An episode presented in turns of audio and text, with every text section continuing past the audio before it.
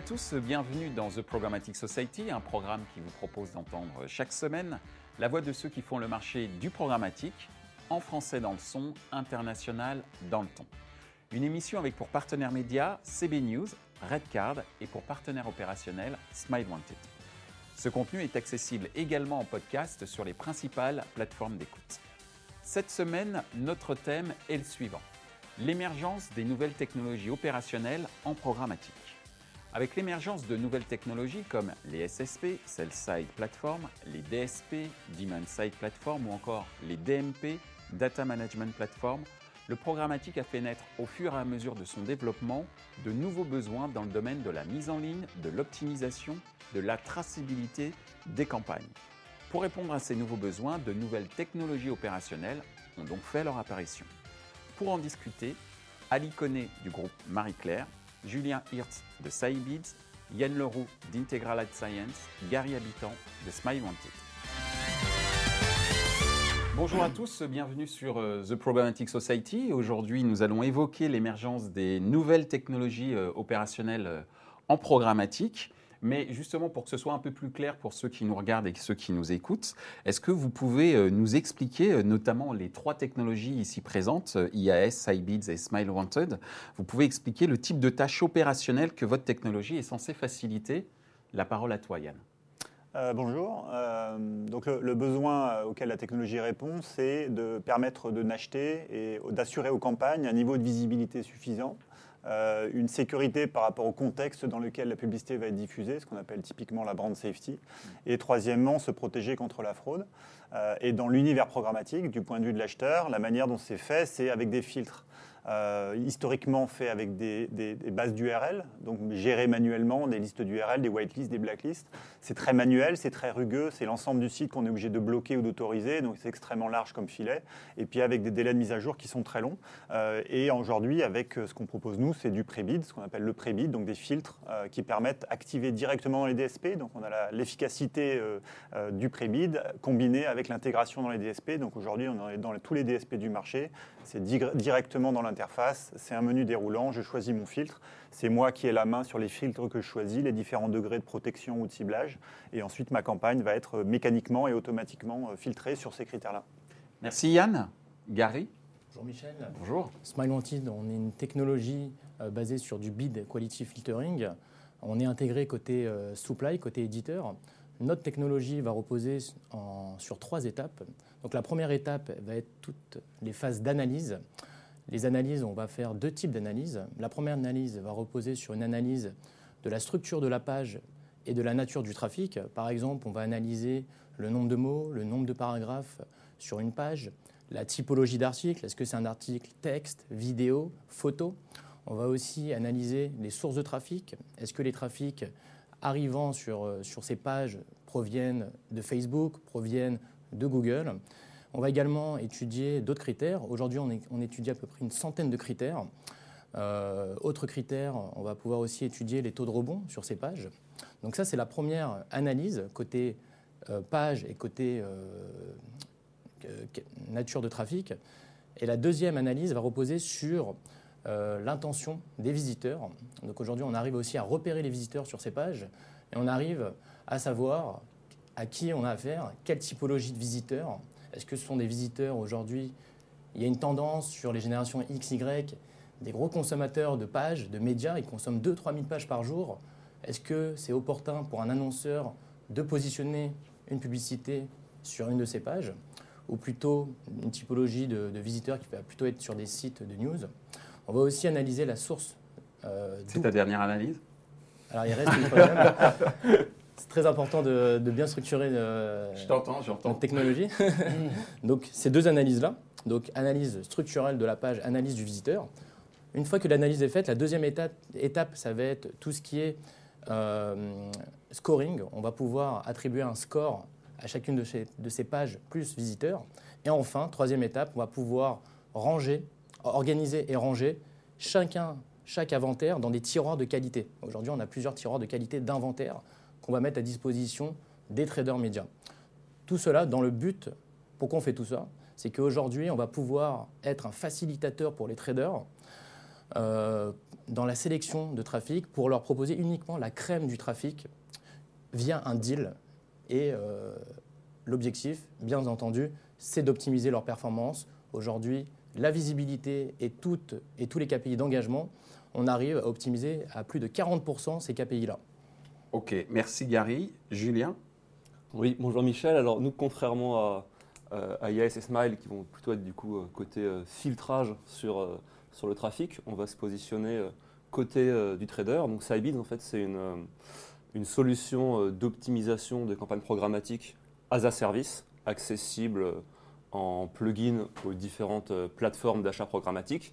Et à ce titre, la technologie automatise un grand nombre de tâches opérationnelles liées à l'optimisation d'une campagne programmatique, telles que l'allocation de budget entre euh, stratégies, la surpondération ou sous-pondération de certains euh, contextes publicitaires par rapport à leurs différents euh, KPI de, campagne, ou l'augmentation ou diminution de l'agressivité des enchères par rapport à une avance ou un retard de pacing. Merci. Alors, on a entendu les technologies. Maintenant, place aux publishers pour expliquer, notamment pour toi, Ali, qui est directeur des opérations chez le groupe Marie-Claire, quelles seraient les fonctionnalités qui mériteraient euh, d'être développées pour faciliter euh, la vie des traders et des traffic euh, managers que tu encadres? Bah donc, en fait, il y a plusieurs choses. Donc là, en entendant Yann, Gary, Julien, de tous les KPI qu'on doit suivre, c'est ça qui rend la vie du quotidien des traffic managers et des traders un peu compliquée. C'est qu'aujourd'hui, le groupe Marie-Claire intervient sur l'ensemble des leviers digitaux. Donc euh, le programmatique depuis euh, trois ans ou, cette année on atteint vraiment un niveau de maturité intéressant, les opérations spéciales, les réseaux sociaux et quand même une partie de campagne directe euh, de display classique. Donc ça fait autant de KPI à suivre. Donc je dirais que pour faciliter le quotidien des traders et des traffic managers, c'est d'avoir un outil de manage où l'ensemble de ces canaux sont connectés au sein du même outil.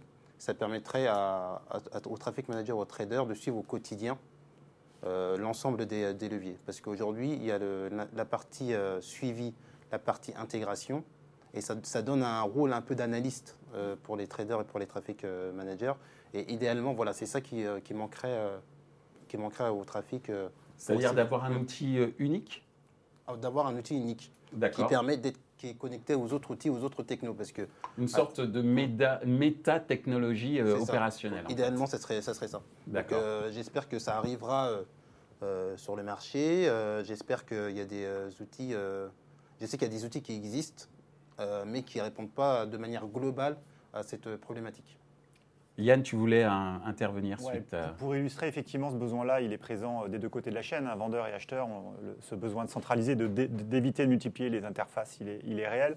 Juste pour illustrer, notamment côté régie, euh, nous, ce qu'on fait typiquement, les, toujours par rapport à ce besoin de brand safety, visibilité et fraude, euh, quand on est une régie, c'est difficile et des fois, c'est des outils tiers, des outils qui sont encore à part.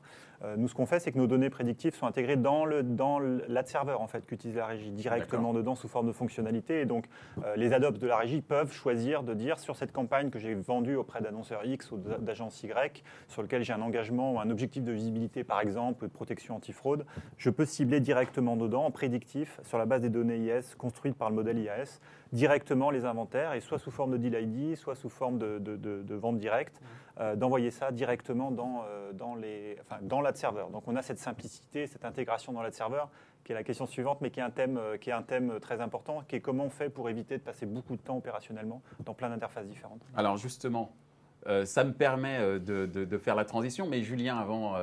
Peut-être que tu voulais dire quelque chose. Oui, je voulais peut-être juste préciser qu'effectivement, le, besoin d'Ali euh, qui existe côté acheteur est sans doute plus fort côté euh, publisher, pour une raison que la monétisation en fait, d'un site éditorial euh, demande beaucoup d'adopts à différents niveaux. On va en trouver au niveau du yield pour maximiser la demande fois le CPM moyen. On va trouver au niveau de campagnes d'acquisition qui doivent être rentables par rapport aux revenus générés par un visiteur. Et on va également euh, aujourd'hui voir des campagnes d'extension d'audience qui permettent de monétiser la donnée en plus de l'inventaire. Donc ça fait euh, déjà trois typologies euh, de, campagnes programmatiques très différentes, avec en plus des notions d'arbitrage assez forts entre coûts et, revenus, d'où beaucoup, beaucoup d'analyses et, le besoin en fait de, technologies ADOPS pour aider les, traders et, les trafics. nous, par exemple, chez Sybiz, on accompagne beaucoup de publishers sur les thématiques d'extension d'audience et d'acquisition rentable de trafic. Alors justement, ce qui me permet, suite à, vos différentes remarques, de poser la question, en tout cas une question qui me semble assez importante, c'est de savoir quelles sont, d'après vous, les tendances à venir à, partir de 2019 pour euh, euh, justement améliorer ces technologies ADOPS euh, Gary, on va commencer par toi. Alors pour le coup, pour, du côté publisher, pour avoir rencontré plusieurs maisons d'éditeurs, aujourd'hui, le fer de lance était de pouvoir remplir au maximum leurs inventaires en se pluguant au maximum de demandes, de sources de demandes du, type SSP, et aussi de mettre en enchère, gagner le, plus haut CPM grâce à une technologie de header bidding. Mais ça ne suffit pas. On se rend compte que ça ne suffit pas. Euh, la demande des éditeurs aujourd'hui s'oriente plutôt sur euh, le yield optimization, donc un rendement, un meilleur rendement. Et il faut, savoir qu'aujourd'hui, un site, une page, un emplacement ou un visiteur ne, vont pas avoir la même valeur. Et pour cela, pour, euh, pour répondre et pour augmenter le rendement de ces sites-là, il va falloir travailler avec des technologies qu'on appelle de qualification, des technologies qui permettent de qualifier l'inventaire. Et, euh, de le scorer. Voilà, de qualifier, de le scorer pour mieux le vendre. Et euh, pour le coup, aujourd'hui, on est en discussion, nous, cette année, avec des maisons d'éditeurs pour pouvoir travailler sur la mise en place de notre technologie pour yielder leur, leurs inventaires. Merci. Ton avis, Julien? Sur les tendances 2019 en termes de technologie ADOPS Moi, je parler plutôt euh, côté, euh, côté bailleur. J'en vois, deux en, 2019.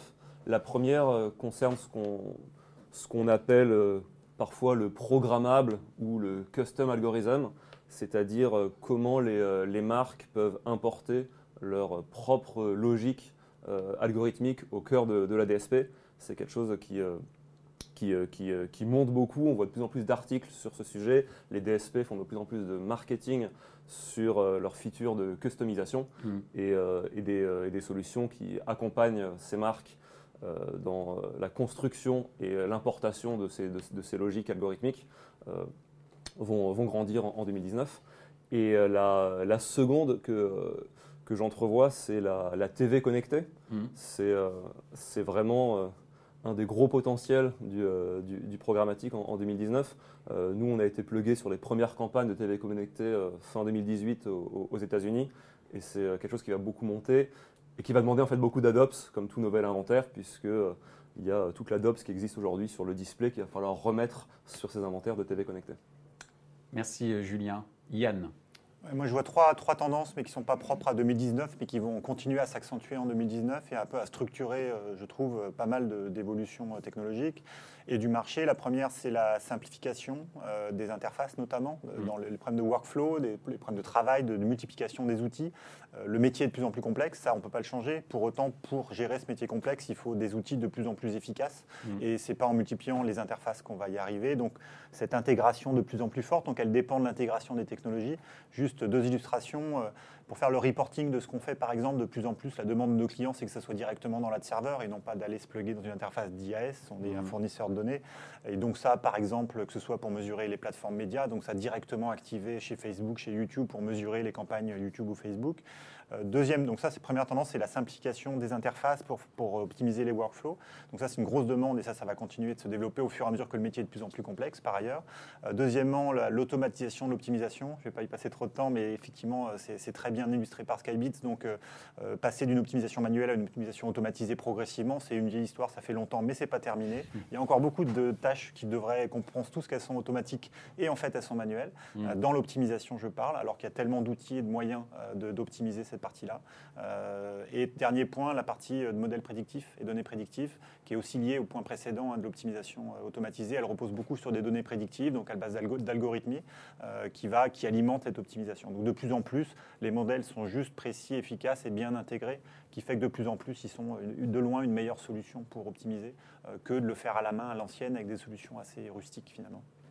Merci Yann. Alors toi, éditeur, Ali, quelles sont à ton avis les, tendances que tu vois de par les propositions hein, que tu as euh, euh, de la part de sociétés Adops qui doivent certainement te, solliciter quel est, quel est, ton avis? Bah, Clairement, il y, a de- il y a plusieurs sujets. Après, le- je dirais que c'est une tendance ancienne qui revient, je pense, parce qu'il y a une prise de conscience, c'est le contexte. Donc Ouais, euh, pour la partie contextuel. euh, exactement pour la partie programmatique, je pense que le Qu'évoquait un contexte, peu Gary, euh, tout à l'heure. ouais. Je pense que ça va revenir à l'ordre du jour euh, parce que déjà première raison c'est que tout le monde a foncé sur le phénomène de la data. Effectivement, la data a énormément d'avantages, mais après c'est vrai que la data euh, la data sémantique et la data contextuelle sont euh, des critères hyper importants pour les annonceurs, parce qu'il ne faut pas oublier que ce sont des budgets annonceurs et que les, je pense que les agences en ont pris conscience assez rapidement. Du coup, c'est vrai qu'on est concerné par pas mal de campagnes programmatiques avec cette data contextuelle.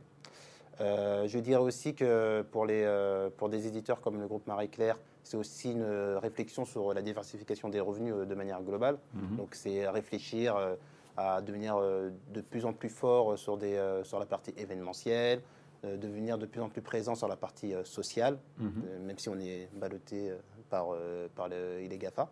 Mhm. Et je dirais aussi que le dernier format qui est en- un peu en vogue, c'est le podcast.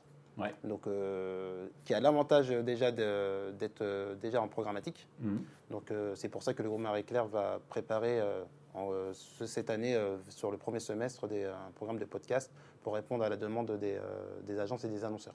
Et ça veut dire que d'un point de vue opérationnel, publicitaire, il y a des solutions qui sont aujourd'hui à ta disposition pour Oui. pouvoir opérer à l'ensemble de ce type Tout de à fait. campagne. Donc là, on, on discute avec euh, un partenaire euh, technique sur le sujet qui s'appelle Bing.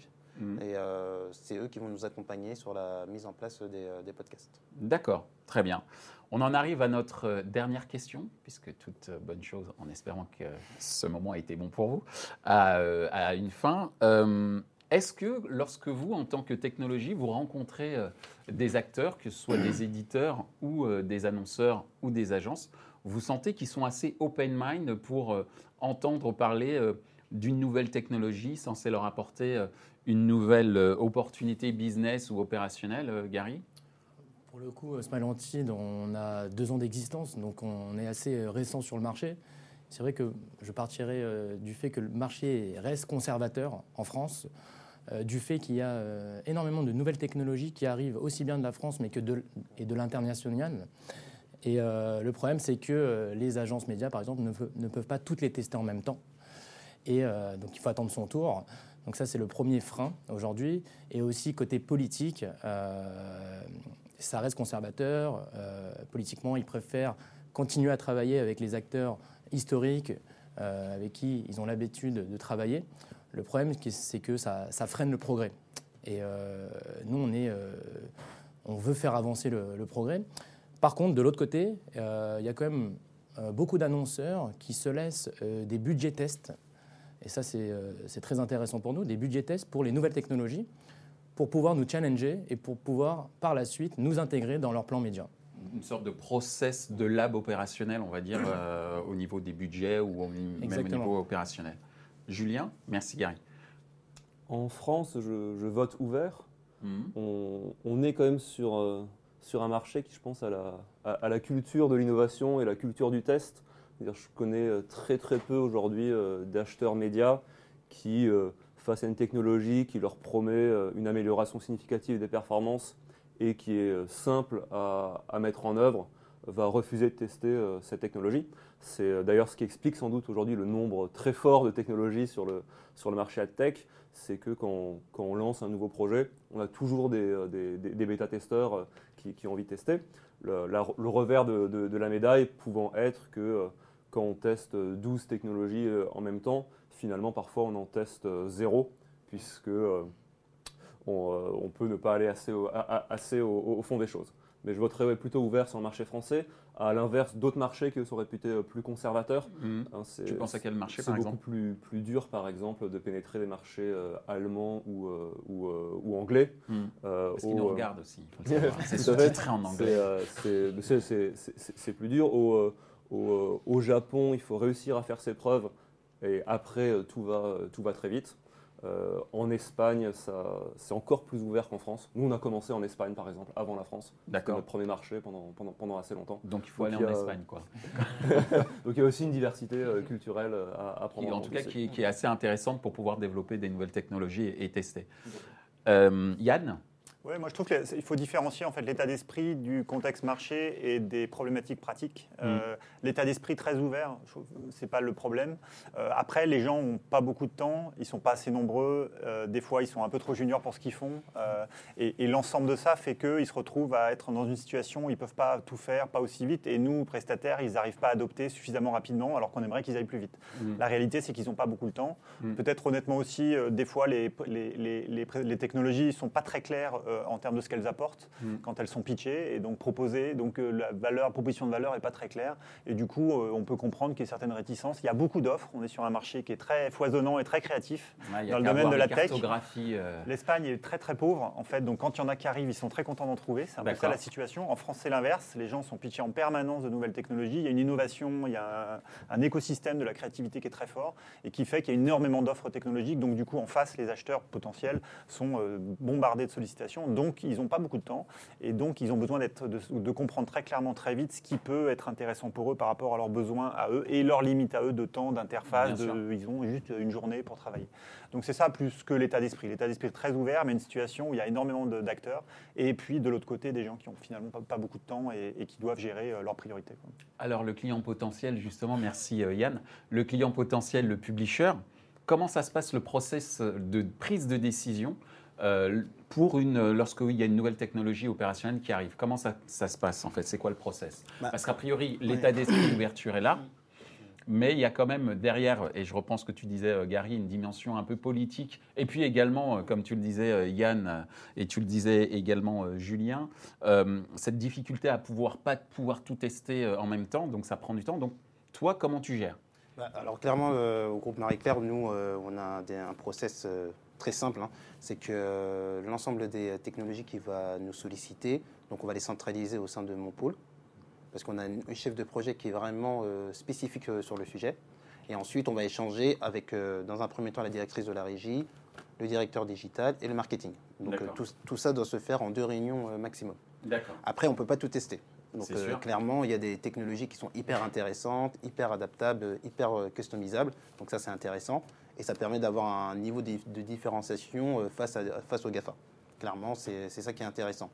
Euh, maintenant, euh, en tant que publisher et régie, nous, on a toujours peur de, de perdre la maîtrise de, de son inventaire. Bien sûr. Donc c'est voilà, euh, ces critères-là qui va d'abord rentrer, rentrer en ligne de compte. Mhm. Et après, on va, on va essayer de réfléchir en apport de chiffre d'affaires, euh, ce, que ça va, de ce que ça va nous faire. Mhm. Donc, euh, je dirais que le, le marché est ouvert euh, pour les nouvelles technos. Et Parce que je trouve que euh, là, c'est en 2018, on a testé euh, des technos euh, tout à fait intéressantes. Et que vous vous êtes même structuré pour le faire. C'est ce que Exactement. tu disais Ouais, tout à l'heure, parce ouais. que tu es une chef de projet en charge de ça. Tout à fait. Mhm. Et, euh, je, et après, avec les partenaires historiques avec lesquels on travaille, euh, eux aussi sont dans la recherche d'innovation parce qu'ils sont aussi bou- bousculés sur, le- sur le- leur propre marché. Donc eux, ils nous proposent aussi des innovations intéressantes. Donc c'est vrai que dans un premier temps, on va d'abord ressolliciter ou ils vont nous solliciter avec les partenaires historiques avec lesquels on travaille. Et ensuite, quand il y a des nouvelles technologies qu'on voit qui est intéressantes, notamment avec Smile avec qui on travaille euh, depuis euh, quelques temps, euh, c'est vraiment comme ça qu'on va réfléchir. D'accord. Ouais. Test and learn euh, Ouais. pendant Mais le on peut pas process tout tester de en même temps. Ok, très bien. Eh ben, en tout cas, merci messieurs pour nous avoir éclairé sur justement l'émergence de ces nouvelles euh, technologies opérationnelles en programmatique. En gros, euh, le mot d'ordre, c'est euh, testez-nous. Enfin, je parle pour vous. hein. Euh, testez-nous. Et l'idée, c'est également de pouvoir réfléchir au fur et à mesure de ces tests ou de ces implémentations à la manière dont, de manière opérationnelle, donc on gagne du temps. Et quand on gagne du temps, c'est généralement c'est de l'argent. Donc merci de nous avoir éclairé là-dessus. Merci, Michel. Ainsi s'achève ce débat autour de l'émergence des nouvelles technologies opérationnelles en programmatique. Les points à retenir de nos échanges sont les suivants. 1. Les solutions technologiques s'orientent vers une automatisation des process d'optimisation. 2. Les utilisateurs de ces nouvelles technologies souhaitent à terme exploiter une plateforme unique rassemblant une multiplicité de technologies opérationnelles. Retrouvez ce podcast sur les principales plateformes d'écoute. Merci à nos partenaires médias CB News, Redcard et notre partenaire opérationnel Smile Wanted. Merci également à l'ensemble des équipes d'Atelier B pour la réalisation de ce programme.